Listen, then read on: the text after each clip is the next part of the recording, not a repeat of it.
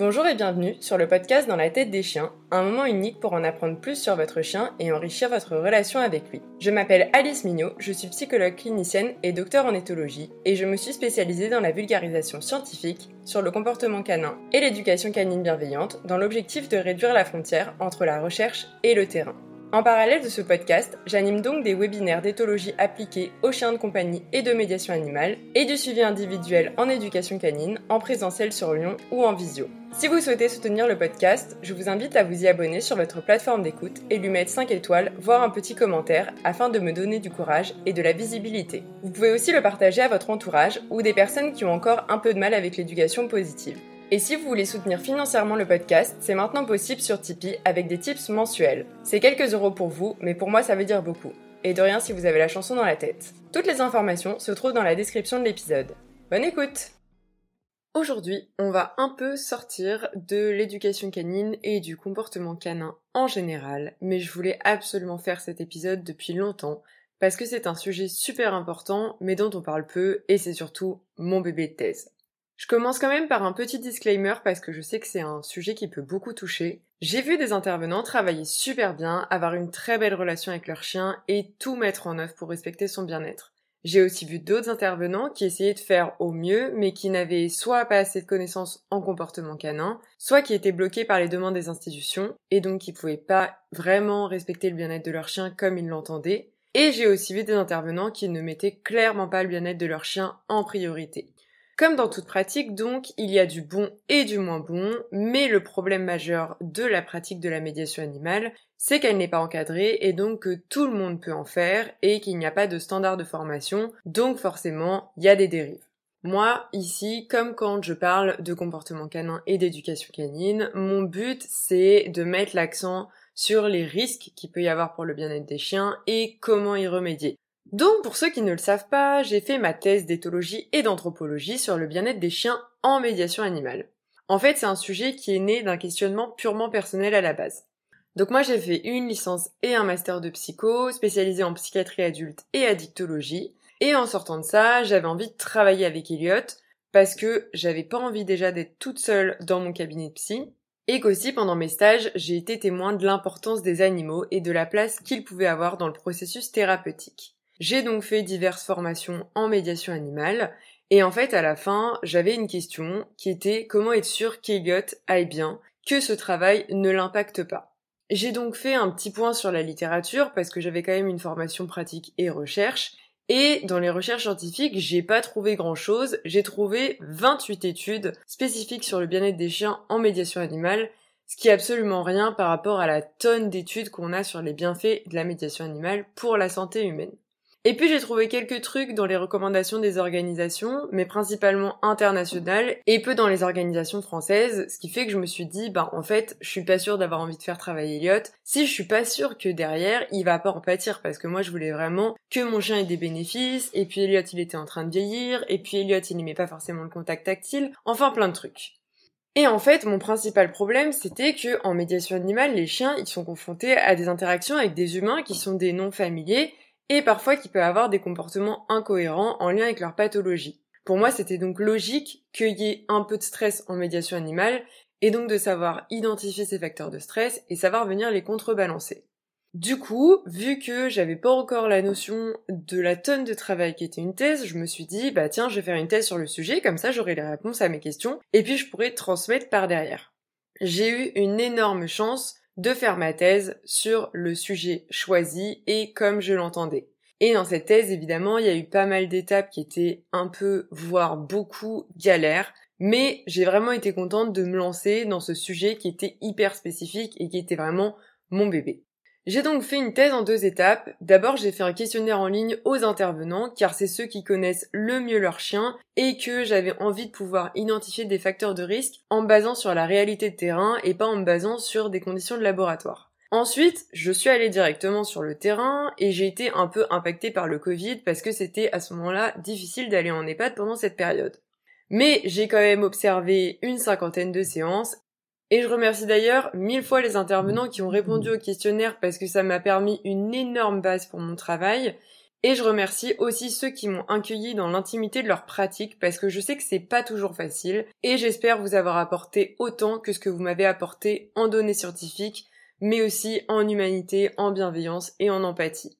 Cet épisode, ça va vraiment être un gros résumé parce que pour la totale des notions sur le bien-être du chien en médiation animale, vous pouvez aller lire ma thèse si vous avez envie de lire 341 pages ou vous pouvez participer à mon webinaire numéro 3 qui est consacré à ce sujet et qui dure deux heures où on parle de bien-être du chien en médiation animale en long, en large et en travers. Bref, pour cet épisode, je voulais déjà revenir sur ce qu'est la médiation animale parce que j'ai bien compris qu'on n'est pas toujours tous d'accord sur la définition. Donc il y a deux définitions principales que moi j'ai utilisées pendant ma thèse et que je continue d'utiliser dans mes cours. Donc il y a la définition de l'IHIO, qui est une des plus grosses organisations internationales qui s'intéresse au lien homme-animal. D'ailleurs, si ça vous intéresse, cette organisation, elle propose des cahiers blancs, dont certains sont traduits en français. Donc l'IHIO, ils utilisent le terme d'intervention assistée par l'animal, qui est défini comme des interventions avec des objectifs thérapeutiques orientés, pouvant être utilisés dans les domaines de la santé, de l'éducation et du champ social, dans lesquels sont donc inclus la thérapie assistée par l'animal et l'éducation assistée par l'animal. La thérapie assistée par l'animal, elle, elle concerne des professionnels du domaine médico-social ou éducatif qui vont mener des interventions avec des objectifs orientés et évalués. Ces objectifs y concernent l'amélioration du fonctionnement physique, cognitif, comportemental et ou socio-affectif du bénéficiaire. De son côté, l'éducation assistée par l'animal qu'on a beaucoup moins en France qu'à l'étranger, elle fonctionne de la même façon, on a un cadre structuré et des objectifs, mais le professionnel a une formation initiale dans l'enseignement. Et ici, les objectifs vont principalement concerner des acquisitions scolaires, des compétences sociales et le fonctionnement cognitif. De l'autre côté, donc exclu des interventions assistées par l'animal, on a les activités assistées par l'animal, qui elles sont définies par un aspect un peu informel parce qu'elles n'ont pas d'objectif de traitement. Elles sont principalement menées par des bénévoles, donc ça aussi c'est plutôt valable à l'étranger. En France, ça reste des professionnels principalement. Mais on n'est pas obligé d'avoir une formation initiale particulière, mais on doit quand même être formé pour pouvoir mener des visites ou des ateliers un peu plus récréatifs de qualité. Les objectifs portent principalement sur la motivation, l'éducation ou le bien-être et elles peuvent évidemment être intégrées et ou préliminaires à des thérapies assistées par l'animal ou éducation assistée par l'animal. Ces définitions sont un peu compliquées et ce cadre un peu rigide. J'ai écrit un article scientifique là-dessus où, euh, en fait, avec mes données du questionnaire, je questionne la pertinence d'appliquer ce modèle à la France et dans cet article, on voit qu'effectivement, ça pourrait être un premier modèle pour catégoriser les différentes pratiques en médiation animale en France pour permettre de réglementer un peu ça et d'encadrer. Bref, je précise aussi qu'il y a actuellement un groupe de travail à l'IHIO qui réfléchit à un changement de terme pour encore plus intégrer de pratiques. La définition que je veux que vous reteniez parce que c'est une de mes préférées et c'est la plus simple, c'est une définition de Véronique Servet et Bénédicte de Villers. Donc Véronique Servet, c'était ma directrice de recherche et Bénédicte de Villers, c'est une nana qui a fait plein d'études sur la sélection du chien en médiation animale dans une vision anthropologique et c'est hyper intéressant la façon dont elle regarde ça. Et en plus, c'est en français, donc vous pouvez vous faire plaisir si vous voulez lire ces articles. Donc elles, définissent la médiation animale comme un certain nombre de pratiques assez disparates, mais qui ont tout de même en commun d'être des pratiques qui associent des animaux à une démarche d'aide et ou de soins. Ah, et je dois aussi vous parler d'une autre définition de la médiation animale parce que c'est la seule qui est déposée à l'INPI et c'est quand même assez intéressant. C'est celle qui a été proposée par Résilience en 2014. Donc ils définissent la médiation animale comme une relation d'aide à visée préventive ou thérapeutique dans laquelle un professionnel qualifié, également concerné par les humains et les animaux, introduit un animal d'accordage auprès d'un bénéficiaire. Cette relation moins triangulaire vise la compréhension et la recherche des interactions accordées dans un cadre défini au sein d'un projet. La médiation animale est donc un domaine en soi, celui des interactions homme-animal, au bénéfice des deux, chacun apporte ses ressources à l'autre. Donc voilà, vous prenez ce que vous avez envie de prendre dans ces définitions. Moi, ce que j'aime retenir de la médiation animale, c'est que c'est plein de pratiques différentes. C'est vraiment une pratique qui est hétérogène, qui va regrouper du médico-social, de la santé, mais aussi des orthophonistes, des psychomotriciens. On a une pratique qui peut viser plein de bénéfices différents et c'est là où elle est super intéressante. Et du coup, moi, j'ai décidé de prendre la question de la médiation animale un peu de l'autre côté en me disant, Ça fait du bien aux humains, certes, ça y est, on l'a compris, on a plein de recherches là-dessus, mais du coup, qu'en est-il du côté des chiens? J'ai donc questionné en premier pourquoi s'intéresser au bien-être des chiens en médiation animale, et j'ai interrogé les intervenants là-dessus, et j'ai croisé ça aussi avec les données de la littérature. Les deux principales raisons sur pourquoi s'intéresser au bien-être des chiens en médiation animale, c'est tout d'abord l'éthique de travail. On fait travailler des chiens, qui sont des êtres vivants et pas des outils, on doit donc s'assurer que les bénéfices qu'ils apportent aux humains ne peuvent se faire au détriment de leur propre bien-être. La deuxième raison, c'est la qualité et la sécurité des séances. En effet, un chien qui stresse va se focaliser sur la gestion de ce stress plutôt que d'interagir de façon directe ou indirecte avec des humains.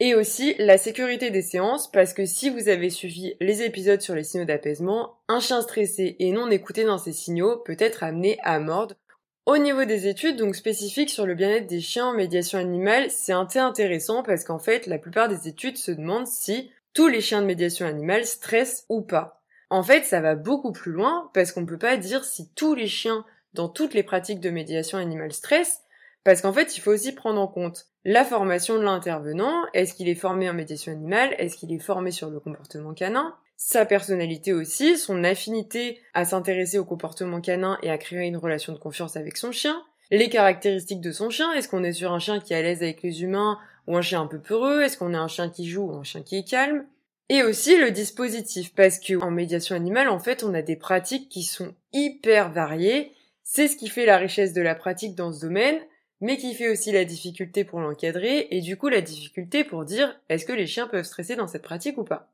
En interrogeant les intervenants, on a quatre facteurs de risque qui sont ressortis. On a l'environnement de travail, que ce soit la salle dans laquelle a lieu la séance de médiation animale, qui doit être adaptée à accueillir un chien et lui laisser la possibilité de se mouvoir librement, mais aussi le planning du chien sur la journée et sur la semaine, c'est-à-dire comment ne pas sursolliciter cet individu. Mais là encore, ça va dépendre, bas, de cet individu. Et là aussi, on va avoir des trucs un peu généraux, genre pas faire enchaîner cinq séances à un chien, mais ça va aussi dépendre du chien. Il y a des chiens, ils vont pouvoir enchaîner deux séances, par contre, il y a des chiens, une séance, et c'est bon, c'est dodo. Le deuxième facteur de risque, c'est l'intervenant. Les intervenants sont vraiment cités eux-mêmes comme facteur de risque pour le bien-être de leur chien, en raison de leur propre humeur du jour, entendre intervenant stressé, chien stressé, mais aussi dans leur façon de gérer le cadre. Dans mes observations de terrain, par exemple, j'ai vu certains intervenants qui accordaient une vraie liberté à leur chien, qui le guidaient dans les interactions mais ne forçaient pas, et par contre j'ai vu des intervenants qui pouvaient maintenir le chien pour rester dans une interaction qui est certes bénéfique pour le bénéficiaire, mais qui peut clairement être un facteur de risque pour le chien s'il a envie de s'extirper. On a aussi parfois une mauvaise interprétation des comportements des chiens, et comme je l'ai déjà dit, c'est pas inné de bien comprendre le comportement canin et le peu d'études qu'on a là-dessus ont montré que les humains non formés spécifiquement sur le comportement canin pouvaient avoir tendance à pas voir les signaux subtils de stress. Donc on peut se dire médiation animale pratique pas réglementée, effectivement tous les intervenants ont pas la même formation pour comprendre le comportement canin. Et en facteur de risque pour le bien-être du chien du côté de l'intervenant, je tiens à le dire parce que ça se fait encore sur le terrain, évidemment à toute petite échelle, mais c'est quand même inacceptable. Toutes méthodes coercitives et outils coercitifs sont évidemment prohibés, que ce soit pour l'éducation des chiens ou en séance pour des raisons évidentes. En facteur de risque, on a aussi les caractéristiques du chien. Là-dedans, on a sa personnalité de base, mais on a aussi à quel point le dispositif de travail qu'on lui propose lui correspond. Et on a aussi son humeur du jour, car comme tout être vivant, un chien peut se réveiller en mode aujourd'hui, j'ai pas envie de bosser. Et enfin, le facteur de risque qui m'intéresse le plus, parce que moi j'adore tout ce qui est interaction homme animal, c'est les interactions avec les bénéficiaires. Pour ma thèse, je voulais absolument coder des séances entières et les comportements des chiens, mais aussi des intervenants et des bénéficiaires, et en fait j'avais pas compris pourquoi les autres études ne codaient que quelques comportements des chiens sur quelques minutes. Et à la fin de ma thèse, quand je me suis retrouvée avec des centaines de comportements analysés, j'ai compris. Il se passe beaucoup de choses en médiation animale et même des choses qu'on voit pas à l'œil nu. Bref, les interactions peuvent être stressantes, déjà parce que en médiation animale, on peut avoir, en fonction du bénéficiaire rencontré, des gestes brusques et des cris. Ensuite, on a tout ce qui est restriction dans les comportements. De comme je vous ai dit, le fait de maintenir le chien en interaction, et on a aussi tout ce qui va être câlin un peu prolongé, Et on a aussi des bénéficiaires qui vont essayer de garder le chien à côté d'eux. Les chiens aiment la possibilité de pouvoir s'extirper d'une interaction. Donc forcément, tout ce qui va être les restreindre et les maintenir à côté de nous, bah ça peut être un facteur de risque pour leur bien-être. évidemment, ça reste à une proportion minime, mais ça existe. En médiation animale, on peut avoir des gestes menaçants directement dirigés vers les chiens. On peut avoir des coups de canne, des coups de pied. On peut avoir des petites tapes. Et comme je dis tout le temps à mes étudiants, il faut partir du principe que ça peut arriver. Donc comment on va faire pour contrôler l'environnement pour que ça n'arrive pas, pour bien sélectionner ses bénéficiaires, parce que si on a un bénéficiaire qui a des comportements agressifs, il n'y a pas vraiment de sens de le mettre en séance et de le confronter à notre chien. Et surtout comment on va bien sélectionner notre référent, parce que en médiation animale, on est censé avoir un référent compétent qui va lui-même contrôler les comportements du bénéficiaire et donc limiter les facteurs de risque pour le bien-être de notre chien. Donc évidemment, je vous fais ça rapidement parce que quand je suis à la fac, c'est un cours que je donne sur 4 heures. Quand je suis en webinaire, c'est un cours que j'arrive à condenser en 2 heures. Mais du coup, ici, je vous fais un petit résumé juste pour, en fait, tendre votre attention vers ça. Et aussi parce que ça vous permet, si vous faites pas de médiation animale, de même penser à vous dans vos interactions avec votre chien et dans les interactions de votre chien avec des inconnus, quels facteurs de risque on peut identifier et euh, comment gérer au mieux? Parce que je vous rappelle, ici, on est dans une théorie de la perfection, mais on a bien conscience qu'on peut pas tout contrôler dans l'environnement et donc que des petits accidents peuvent arriver. Bref, pour ceux qui ont suivi, Elliot est décédé en novembre 2020 et j'ai soutenu ma thèse le 1er avril 2022 aux côtés de Bocuse, de mes amis et de ma famille. Je le remercie infiniment de m'avoir permis de me lancer dans cette aventure parce que tout ça, c'était pour lui et au final, ça bénéficie à plein d'autres chiens. Encore une fois, je pense qu'il n'aura pas été sur mon chemin pour rien.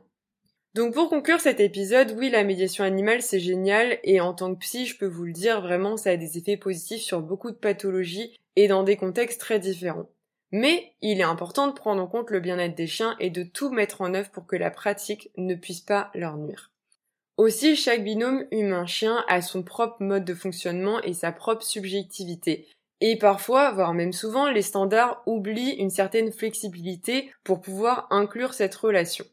J'espère que ce court épisode vous a plu et vous a appris des choses. Si vous voulez en savoir plus, bah du coup j'ai créé le webinaire 3 qui est spécifiquement sur ce sujet où je fais un point du coup sur tous les facteurs de risque qui ont été mis en avant dans les recommandations des organisations internationales et de la littérature scientifique. Je propose aussi du suivi individuel avec analyse des comportements des chiens en séance pour vous aider à créer votre propre grille de lecture du bien-être et aménager votre pratique. Et évidemment, si vous avez juste envie de bouquiner, je vous invite fortement à lire ma thèse qui est en accès libre. En tout cas, j'espère que cet épisode plaît aux intervenants en médiation animale et à ceux qui sont pas intervenants en médiation animale, vous donne une petite envie de vous intéresser à cette pratique qui est absolument géniale quand elle réunit évidemment bénéfices pour l'humain et pour le chien. Pour ceux que ça intéresse pas du tout, je vous rassure, les prochains épisodes parleront du chien de compagnie. En attendant le prochain épisode, je vous souhaite donc une bonne journée ou soirée et des caresses consenties à vos toutous. Hello, c'est encore moi la liste du montage. Merci d'avoir écouté l'épisode en entier. N'hésitez pas à me mettre 5 étoiles et à partager cet épisode. Vous pouvez aussi me soutenir sur Tipeee. En attendant le prochain épisode, rendez-vous sur Instagram pour voir les monstres dormir, des mèmes pourris, m'entendre me plaindre et quand même avoir des infographies intéressantes. À bientôt